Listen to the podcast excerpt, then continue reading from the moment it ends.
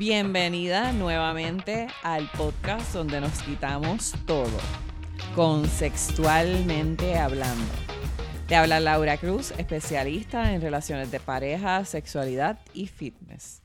Me acompaña hoy Greg, mi pareja, que ustedes lo escucharon en uno de los episodios anteriores. ¿Cómo está Greg? Hola, todo bien y espero que todo el mundo allá afuera esté muy bien. ¿Y tú, Laura? Todo ¿Bien? súper. Qué bueno, qué bueno. Tenemos que agradecerle a la gente el feedback que nos dieron en los episodios anteriores, específicamente porque muchos nos escribieron acerca de cómo nos atrevimos a hacer ese tema, cómo fue que fluyó. Oh, el de salirse de su zona de confort. Sí, correcto. Bueno, yo estaba, yo haciendo el podcast, mi primer podcast contigo, hablando de ese tema heavy. Y si no lo han oído, escúchenlo, tremendo. Pero yo me salí de mi, de mi comfort zone bien brutalmente, pero me alegro haberlo hecho porque el- dentro de los feedback la gente, la gente han dicho que le ha servido de una motivación para poder salirse de su zona de comfort, que a veces uno tiene que atrever a hacer, a hacer las cosas. eh, Claro que con su sí. pareja, Y sí. definitivamente el que nosotros le podamos proveer esa información, más en el carácter en que lo hicimos, que fue de una manera genuina, que lo hicimos con sentido del humor, porque así es que nosotros nos comunicamos, pues sirve, no- nos alegra mucho que les haya sido de ayuda. El tema de hoy va dirigido a cómo tú identificar cuando estás en una relación tóxica. Así que el tema va a ser relaciones tóxicas versus relaciones saludables. Ok, pero me tienes que explicar qué es una relación tóxica, porque yo me puse a ver un- a hacer un poquito de averiguaciones por ahí. Yo decía, en mi mente, yo no soy, yo no soy un terapista ni nada que se parezca, pero yo pensando, pero una relación mala es lo mismo que una relación tóxica. Me puse a averiguar y hay una, una definición que la, que la hizo Lillian Glass, que escribió un libro en el 95 que se llama Toxic People. Y ella, ella pone la que la definición de una relación tóxica es cualquier relación donde hay conflicto y que no se apoyan mutuamente, donde hay competencia, falta de respeto y falta de cohesión. Y yo lo primero que pienso es, en algún momento u otro todas las parejas estamos ahí. ¿Eso quiere decir que, todas las parejas somos tóxicas? Pues mira, no, porque una cosa es que tengas uno que otro de esas situaciones que te hayan pasado y se corrijan, y otra es que se continúe en una relación. Y entonces una de las personas va a ser quizás el que provoca una conducta y el otro se convierte más como en una víctima. Yo hablaba con Greg acerca de un recuerdo que tengo cuando vivía en Dallas. Tenía una amiga que era una mujer bien atractiva, era una mujer que estaba bien profesionalmente y llevaba un tiempo en una relación en la, de la que ella se quejaba constantemente. Y un día ella me dice, vámonos para el gimnasio, me va a recoger y cuando me recoge de camino me dice, voy a primero parar en tal sitio porque mi novio me dijo que él va a estar ahí y yo voy a ver si eso es verdad. No. Tú te puedes imaginar que yo me morí, que yo me escondí, me bajé del asiento porque yo no podía creer que eso estaba pasando. Número Psycho, uno, no psycho. Psychophobia. Número uno, porque su pareja había sido mi amigo por mucho tiempo antes de ella llegar a ser su novia. Y O me sea, daba pena por ¿Tú, él. Tú eras más amigo de él que de ella. Mira, yo no voy a ponerlos en una balanza para que no me metan Oh, problemas, pero God. vamos a simplemente decir que lo conocí a él de más tiempo. Número dos, porque yo no apoyo ni, ni condono ese tipo de, de conductas, ni soy partidaria de dale, vamos, sigue, búscalo, nunca. Y número tres, Gracias a Dios. Sí, gracias a Dios. Y número tres, porque yo no quería esperar una tragedia, ni que yo fuera parte de eso. Yo no, yo no venía, o sea, a mí me recogieron porque yo iba al gimnasio. So, cuando eso sucedió, aparte de otros 40 ejemplos más que sucedieron eh, relacionados a esa pareja, yo decía, ¿por qué esta gente sigue junta? En ese momento yo no había estudiado nada relacionado a, a- a la conducta, ¿verdad? De, de- de los seres humanos y menos en pareja. Pero eso me hizo pensar y me, y me hizo verlo en los ojos de otra persona, como hay personas que prefieren estar en una relación como esa por decir que están en pareja. Probablemente tú puedas pensar en otros ejemplos. Bueno, yo puedo pensar en varios ejemplos míos. Tú sabes, somos humanos y pues a través de la historia de, de la- enamoramientos de, de uno, pues siempre pasa esa cosa. Yo... no yo, eh, siempre pasan, estoy en desacuerdo. siem- estoy hablando de siempre pasa. No, no siempre pasa con una persona, pero siempre pasa a través del mundo, a través de todas las relaciones que han habido. O sea, yo especialmente soy una persona que, que yo tiendo a, a- a acumularme las cosas adentro en vez de yo explicar cuáles son mis sentimientos verdaderos y, quizá hubiese estado, quizá me hubiese deshecho de, de, varias relaciones donde yo estaba, que de otra manera, si yo me expresaba, podía haberme librado y haberme librado y a esa otra persona de, mucho dolor. Y es bueno que lo reconozcas ahora. No llores. No, yo estoy llorando. ¿Qué te pasa? Espérate, déjame pasarle un tissue. Sin embargo, hay personas, interesantemente, y esto me pasó cuando estaba atendiendo unos clientes en pareja, que ellos, tú los podías observar que estaban bien enamorados, tenían un tipo de sincronía quizás en el afecto que tenían como pareja. Sin embargo, no en el caso de esta pareja que estoy pensando, eh, que me viene a la mente, ella no podía identificar que ella estaba en una relación tóxica en ese momento. Así que a beneficio de las personas que no saben que están en una relación tóxica, vamos a hablar acerca de cuáles son esas cualidades versus cuáles son las cualidades de una relación saludable. Dale, dale, empieza. Una de las señales es que casi siempre uno sabe que está en la relación incorrecta. Y eso es bien fácil, pero a la misma vez, a veces las personas la ignoran pensando en que eh, ese es mi sexto sentido, o a lo mejor es que yo me pongo muy ansiosa cuando estoy en una relación. Pero estamos hablando acerca de cuando tú estás en una relación en la que tienes miedo constante a decir o hacer algo en, la en lo que vayas a desagradar a tu pareja. Que sientas que si tú dices algo, le cambiaste el estado de ánimo, o, como dicen por ahí, se ¿Verdad? Perdón, perdonando la expresión en buen puertorriqueño. Si tú te tienes que estar limitando a mejor no decir nada, o evitar abrir la boca porque tienes miedo, porque quieres llevar la fiesta en paz, o si tú mismo sientes que constantemente tu intuición te está diciendo que algo anda mal, es mejor no ignorar esa voz interior. Porque cuando una relación es saludable, no tienes ese tipo de, temor, de ansiedad. Sí, yo, bueno, yo no tengo ni, yo no tengo ni una cuarta parte de la intuición que tiene, que tiene Laura. pero tratamos, tratamos, estamos ahí, pero tú y yo, tú y, tú y yo hemos tenido un par de trazos en nuestra relación que, que yo no, yo, fíjate, yo no diría que son tóxicas, pero son cosas que, que tú y yo hemos podido trabajar mucho. Y, y, y, este tema yo creo que lo estamos trayendo no porque decidimos, oye, vamos a hablar de esto y no sabemos del tema. O sea, estoy diciendo esto porque en, en pasadas relaciones nuestras sí hemos, hemos sido víctimas y también partidarias de, de una relación tóxica y hemos tenido un año en el que podemos hablar y crear un tomo de cómo se ve la conducta observable de seres tóxicos a nuestro alrededor. Pero eso, va a ser para otro, episodio. Eso es otro episodio. que va a no, no queremos confundir a la gente. Eso no va a haber parte 1, parte 2, parte 3, parte 4. Lo bueno es que poquito a poco nos vamos soltando y le vamos dando más información. Otro punto que es bien común y que no siempre la gente reconoce es la manipulación. ¿Qué significa manipulación para ti? no me pregunte, yo soy la persona no indicada para preguntar eso, porque yo con mi mente de ingeniero, yo siempre le doy las cinco patas al gato. Manipulación es tú hacer algo para influenciar el comportamiento de otra persona. Qué bello te quedó eso. Es que, es que yo, pues que yo hago eso todos los días. Pues no digas que no sabes. Yo tengo mi... No, es que no sé, es que no, no sé con mi con mi mente terapéutica que no tengo, yo trato, trato de ponerlo ahí, pero pero lo que yo hago es mi trabajo, que yo soy ingeniero, yo me estoy vendiendo todos los días. Y yo estoy manipulando al público, manipulando a la gente que me, para, para que ellos me contraten. ¿Entiendes? Pero entonces al mismo tiempo yo traduzco eso a lo que es una, una pareja, una relación. Por ejemplo, yo una manipulación sería comprarte unas rosas para que tú vayas y me, me cocines.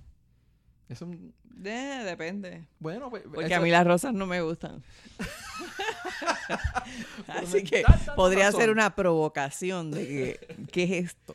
No, no, pero no lo estoy diciendo no, habla tú de manipulación, porque yo, yo, no, yo no soy erudito en eso. este, explícale a la gente cómo manipulación puede llegar a donde una relación este, se, se torne tóxica.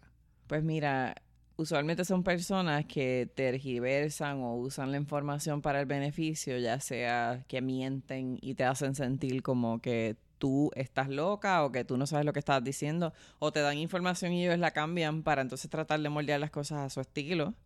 Puede ser también las personas que disfruten de echarte en cara cosas que tú hayas hecho en el pasado o información que tú le hayas dado de errores que tú cometiste que no hayan sido ni siquiera en esa relación y ellos lo tornen como algo que tú vas a, repetir nuevamente en esta relación.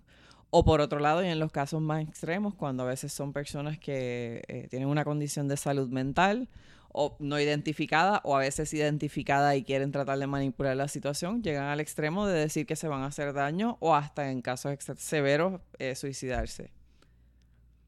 Wow.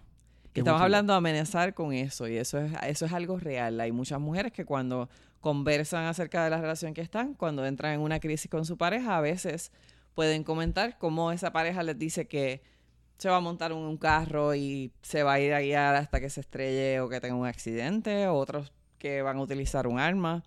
Son, es el tipo de, de mensajes que utilizan para trabajar en hacer un daño emocional a la otra persona y que por lo tanto ellos tengan el poder de cómo controlar emocionalmente ese momento. Wow, wow.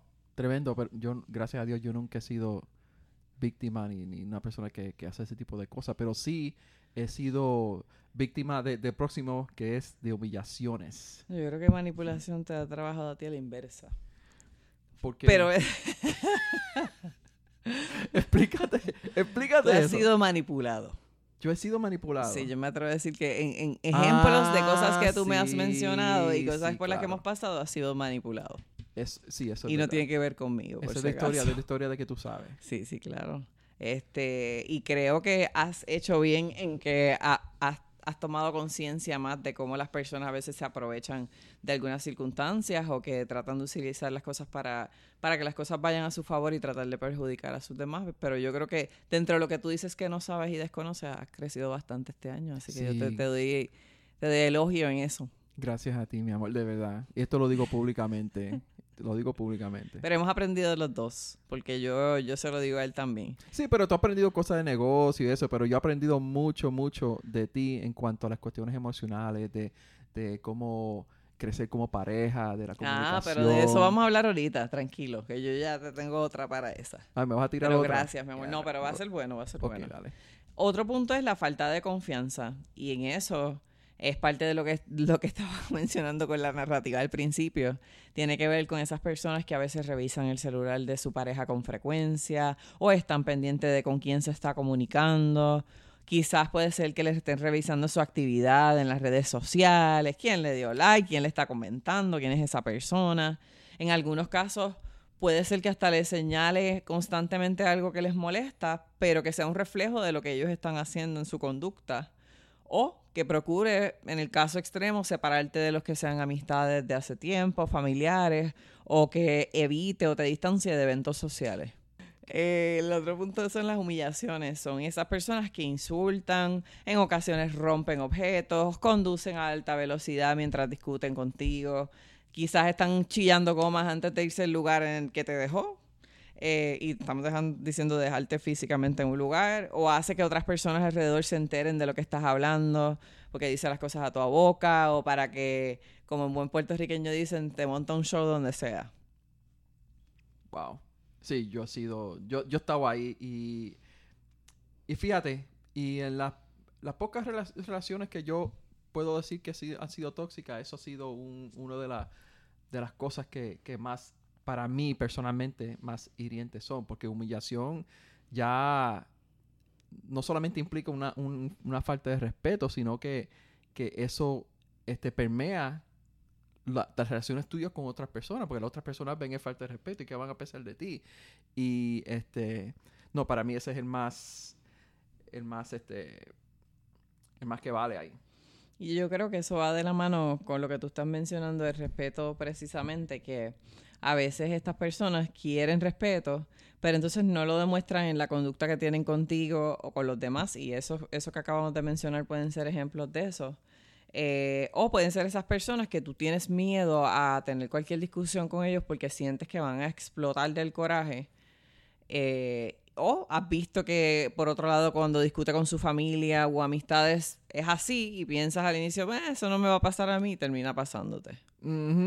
Pero mira, yo, yo, te voy a decir algo. Yo me metí, yo me metí en el internet y yo dije, vamos a buscar a ver si hay una prueba por ahí, a ver si tu, tu relación es tóxica. Una Y- prueba. Una prueba, sí.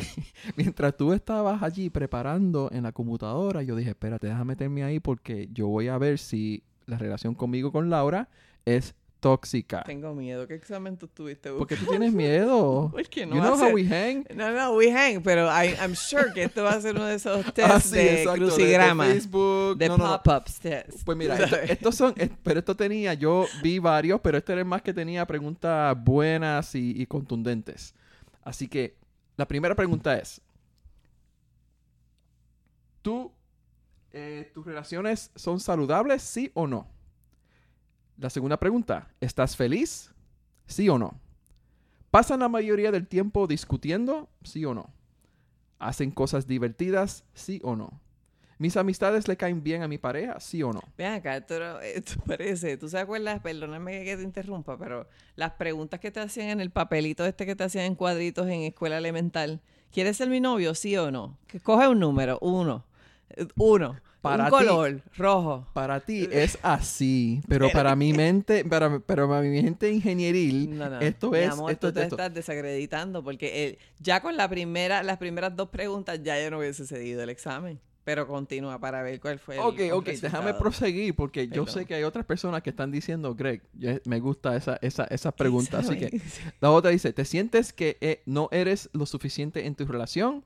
Y la última pregunta, ¿me puedo abrir plenamente con ella o con él?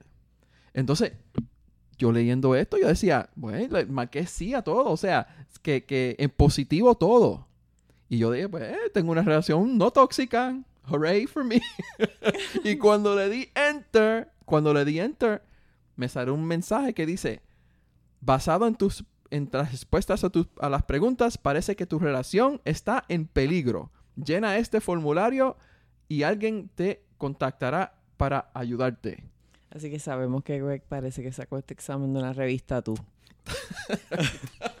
Te felicitamos, Greg, por haber descrito un examen de esos de la revista tú. Yo que coge, de- que coge estúpido este. este. Es que mira, es que yo pensé, cualquiera, cualquier persona que se sienta frente a una computadora para buscar, mi relación es tóxica, sí o no, y te busca una, tú tienes un problema, ahí a la Sí o no, eh, de- No- bueno, bueno, pero acuérdate, no todo el mundo está expuesto a las mismas experiencias o al mismo sistema de apoyo de información. Así que, volviendo a ese tema, y gracias por hacer research.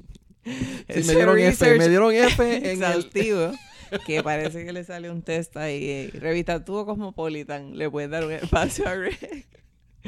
Bien, puede ser que tú seas el tipo de persona que pienses que tú dijiste que ibas a estar en los tiempos buenos y en los malos y que ahora que aparecen los tiempos malos te estás echando para atrás o que a lo mejor se va a ver de cobarde que salgas de la relación.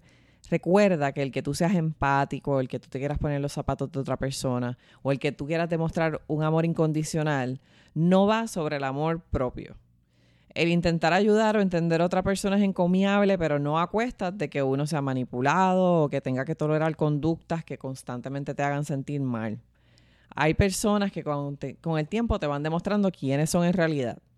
Ahora bien, si tú sientes que estás en una relación en la que siempre estás a la espera de que esa persona cambie o crees que hay problemas con demasiada frecuencia y que el amor duele y el amor que hay, el amor de ese que vemos en las novelas y en las películas hay que lucharlo. Entonces tú te debes de cuestionar cuán receptiva debe de estar tu pareja si de verdad quiere hacer que esta relación funcione para hacer los cambios necesarios si es que necesitaran ayuda.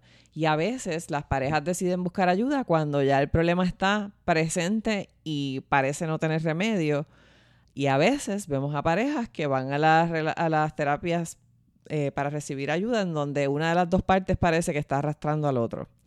Y la realidad es que aunque tú tengas las mejores intenciones, si la otra persona no está comprometida para el proceso de ayuda, entonces es muy probable que ese cambio va a ser solamente temporero, porque unos cambios reales van a implicar que haya una etapa en la que haya un cierto caos y un cierto acomodo para que entonces se pueda reparar o trabajar ese tipo de conducta. No, yo, eh, yo he sido, tú, tú me conoces, Laura, yo siempre, desde hace, hasta, hasta hace poco, yo era partidario de, de los que decían, ah, ¿para qué yo quiero terapia? Y, y yo he visto que, que ahora con la terapia que te hace ver una dimensión completamente distinta de la que tú piensas. Y a mí por lo menos me, me ha hecho me ha, me ha hecho mucho bien.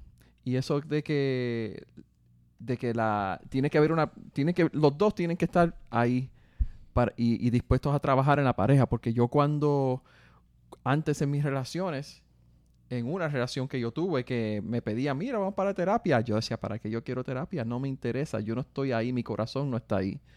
Y automáticamente yo a mí no me importa que si fuera el, el terapista más famoso del mundo de a mil dólares a la hora, no iba a hacer absolutamente nada para mejorar mi, mi, mi relación. Pero te doy mucho, te, te doy la, la, la razón en eso. No, y, y, eso depende mucho de que la persona tenga la receptividad y a lo que Greg se refiere es que cuando nosotros hemos tenido situaciones en las que hemos tenido que buscar ayuda también, porque al igual que uno cuando es especialista en algo tiene que buscarse a alguien que sepa mucho más, porque uno tiene ese ojo ciego, lo mismo tienen que hacer las personas cuando están en una situación difícil y nosotros hemos recibido ayuda como pareja para trabajar asuntos en el pasado. Eh, y eso requiere una madurez porque los dos tienen que estar dispuestos a hacer ese trabajo. Si usted siente que está arrastrando a su pareja, usted puede identificar a otro profesional que sea que pueda establecer esa relación o ese rapport con la pareja suya. O por otro lado, buscar eh, una tercera persona que sea neutral para ambos, porque a veces pues eso, eso, si tienes que trabajarlo en ti solamente, pues entonces más adelante quizás tengas que evaluar, pues si lo vas a trabajar sola y si lo fueses a trabajar sola, si va a ser más adelante para romper o continuar la relación. Anuncio, vaya a lauracruzfit.com para más información sobre los coachings de parejas. Muchas gracias. Ahora bien, cuando hablamos acerca de una relación saludable, a veces tenemos las cosas chéveres y no nos damos cuenta cuando las tenemos de frente. Así que vamos a hablar acerca de cuáles son los componentes de una relación saludable.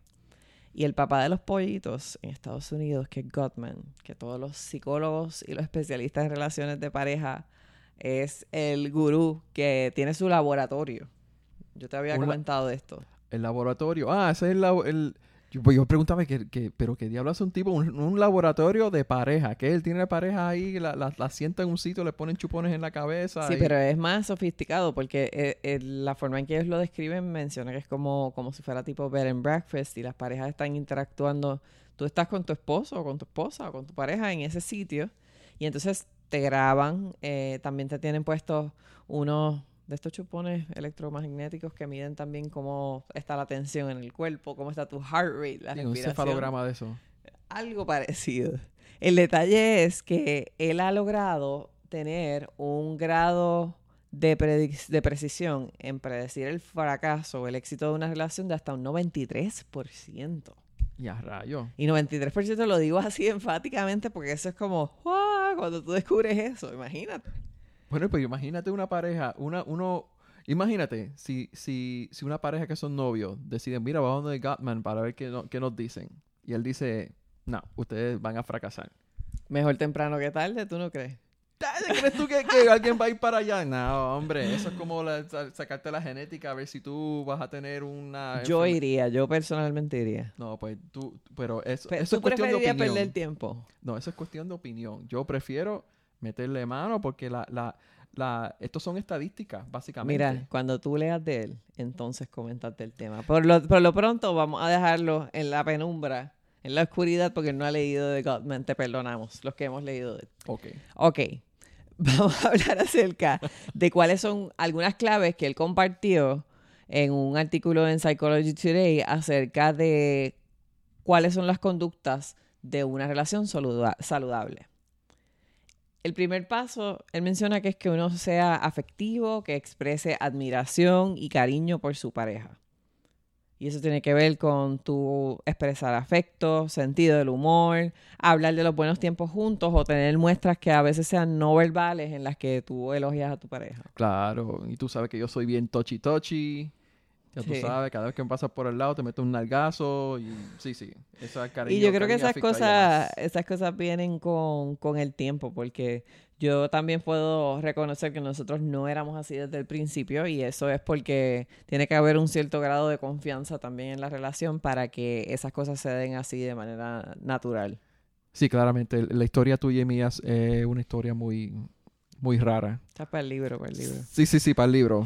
De- el volumen de 1 al 20. Pero prosigue, mi amor. ¿Cuál es el próximo? El próximo es el nosotros versus yo. ¿Y qué quiere decir eso? A veces hay parejas que se comunican solamente desde yo, no porque yo voy a hacer esto, no porque mi casa. Sin embargo, cuando uno ve parejas que tienen o observa parejas que tienen sincronía, ellos expresan o se comunican de manera que, que, que uno puede percibir esa unidad. Usan palabras como nosotros, nuestro, en lugar de yo, mi.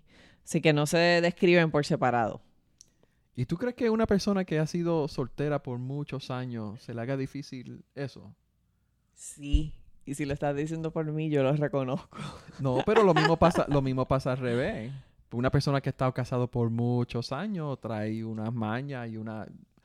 No, no cosas malas, sencillamente es que tú estás acostumbrado a, hacer las cosas de cierta manera. Yo creo Pero- que, que requiere acomodarse, porque también si las relaciones que uno ha tenido previa a esas no han requerido toma de decisiones en conjunto, o el, el establecer una base financiera en pareja, o el detallar los planes que tienen en común, si ha sido menos profundo que eso, pues a veces uno tiene, tiende a tener una mente más individual, pero ya usted escuchó aquí que es mejor que usted tenga una mentalidad de nuestro, nosotros versus yo y mí. Eso es correcto. Otro punto es el tener apertura versus aislarse. Son esas parejas que describen las cosas en detalle, que los recuerdos son vívidos, eh, que uno ve que cuando nos te están narrando algo son positivos y enérgicos, cuando hablan acerca de su relación versus tener una falta de entusiasmo cuando hablan acerca del pasado.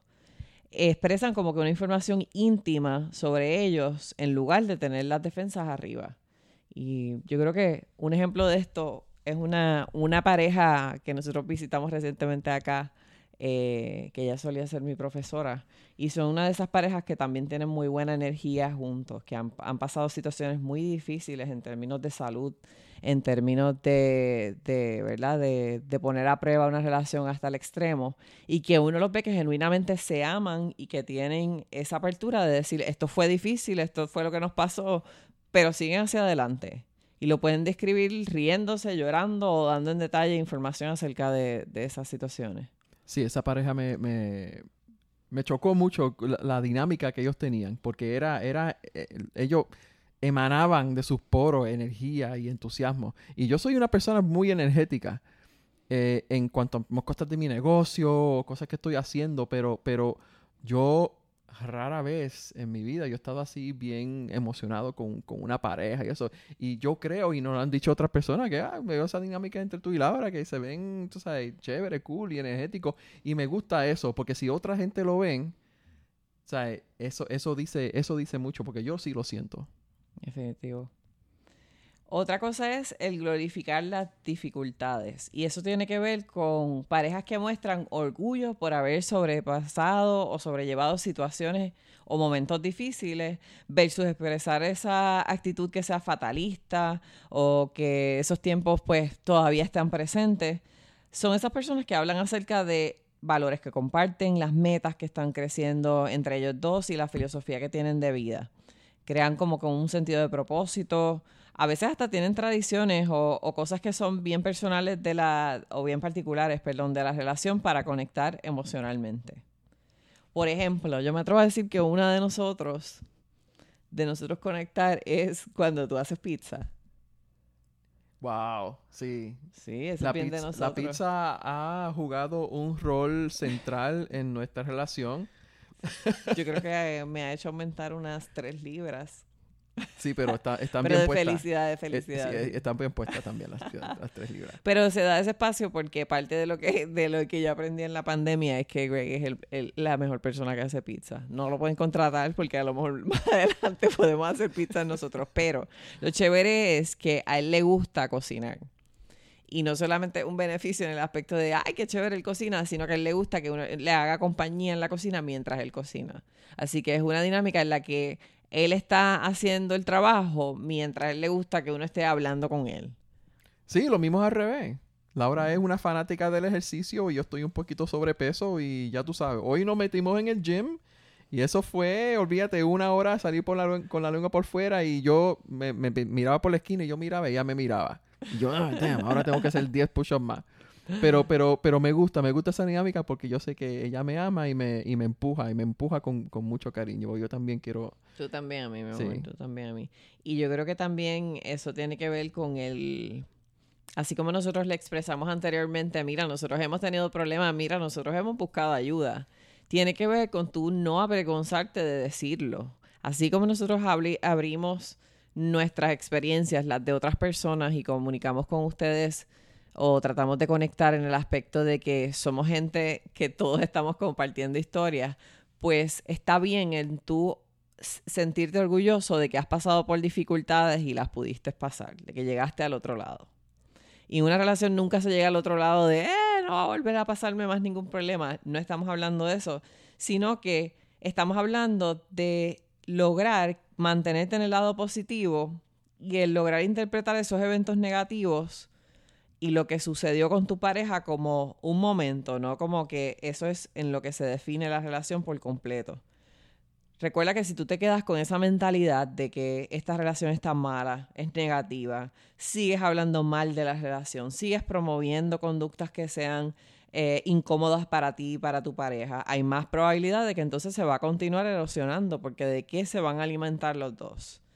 Las palabras que tú eliges importan, la forma en que dices las cosas importan, el tono en que las dices, cómo las escribes, si las envías por mensajes de texto o email, y hasta los movimientos no verbales que haces cuando tratas de comunicarte. Una relación saludable no es aquella donde no hay ninguna pelea, sino son las que reparan los incidentes lamentables y conectan el uno con el otro a diario es el que tú estés dispuesto a hacer lo necesario y whatever it takes para hacer que esa relación funcione. Sí, yo eso me acuerdo algo que me dijo mi, mi madre, que para mí es, mi madre para mí es demasiado especial. Y una de las mujeres más inteligentes que conozco. Y en un momento de crisis, hace, hace, hace un tiempito atrás, ah, en un momento de crisis yo le dije, mami, esto es lo que me está pasando. Y ella me dice, porque ella me dice, Goyito, Goyito, eh, si ustedes dos se aman, no se preocupe que, que es cuestión de, de tú trabajarlo y va a funcionar. Y, y eso me hizo, me hizo un clic en la mente y, y, yo se lo dije a, a, a Laura. Yo, mira, si nos amamos, esto va a funcionar. Porque créanme, nosotros somos lejos de ser perfectos, nosotros hacemos nuestras historias aquí, nuestras cosas y, no somos perfectos. Y nosotros conseguimos ayuda donde tenemos que conseguirla, pero estamos este, yendo hacia adelante. Pero es, en eso yo quería cerrar, porque es, porque es verdad lo que tú dices, Laura. Si, si una pareja se ama, pero se aman de verdad, eh, que no hay, no hay algo, no hay nada que lo pueda parar en, en poder conseguir si lo quieren trabajar. Qué bello, qué bello te quedó eso y no me pagan, yo soy voluntario. Y partiendo de ese último pensamiento que estaba hablando Greg, me acuerda a lo que dijo una de mis grandes mentoras en una conversación que estábamos teniendo de, de quién tú prefieres recibir consejo.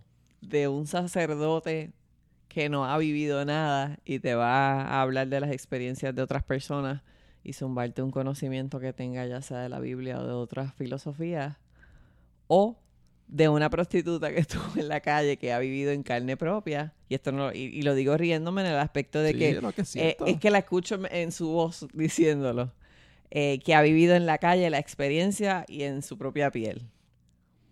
Pues definitivamente es profundo pero a la misma vez tú dices pues yo lo quiero de las personas que lo hayan pasado de primera mano porque uno hablándolo desde afuera y no es que uno tiene que experimentar absolutamente todo sobre lo que uno va a ayudar a las personas pero si tú no lo ves a través de, los distintos espectros, de los distintos lados, es mucho más difícil que tú puedas saber cómo se siente.